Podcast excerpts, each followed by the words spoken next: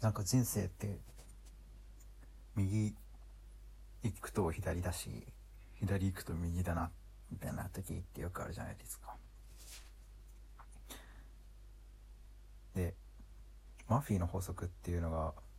まあ、あるんですけどご存知の方もいらっしゃるかもしれないですけどこれが結構この世界では支配的なんじゃないかなっていう思って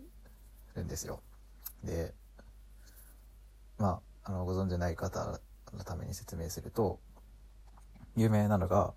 あれですね。えっ、ー、とトーストを塗ったパンあれ？バターを塗ったトースト、うん、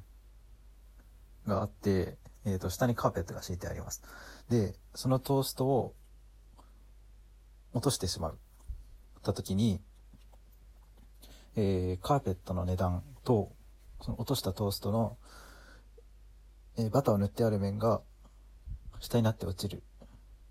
確率、この2つが、えっ、ー、と、比例する。つまり、えー、100円のカーペットあんのかな？を敷いてると、えー、トーストはバターを塗ってない面が下になって落ちる。えー、バターを塗ってる面が下になって落ちる確率は低い。で、10万円のカーペット。ちょっと相場わかんないんで適当ですけど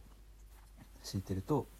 えー、た時に落とすと、えー、バターを塗った面が下になって、まあ、つまりカーペットにバターがついてしまう確率が高くなる。っていうのが、まあ、有名なやつですね。ょっと今の下手な説明で伝わったかわからないですけどまあ、つまり、だから怒ってほしくないことは起こるし、起きなくていいことは起きない。うん？うん。しょうがなくなっちゃった。で、まあ、あの、有名な動画でそれ、トーストと、そのバター塗ってない面に猫を、猫の背中にトーストを塗って貼って貼り付けて、猫って足から落ちるじゃないですか。で、まあその状態で落としたら猫が下になろうとするけど、バターが上に、あ、バターも下になろうとしてみたいな、ぐるぐる回ってそこで発電してドンみたいな。動画とかあったりしますけど、そう、まああれが、すごく支配的ですよね、この世界において。あの、消しゴム投げて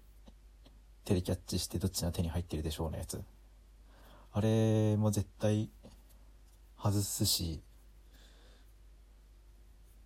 っていう説明をしてじゃあやってみようって言ってやると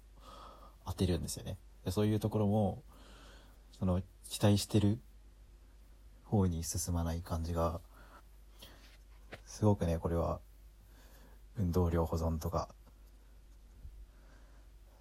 作用反作用とか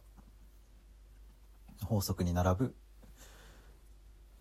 法則なんじゃないかと思いますね。マーフィーの法則。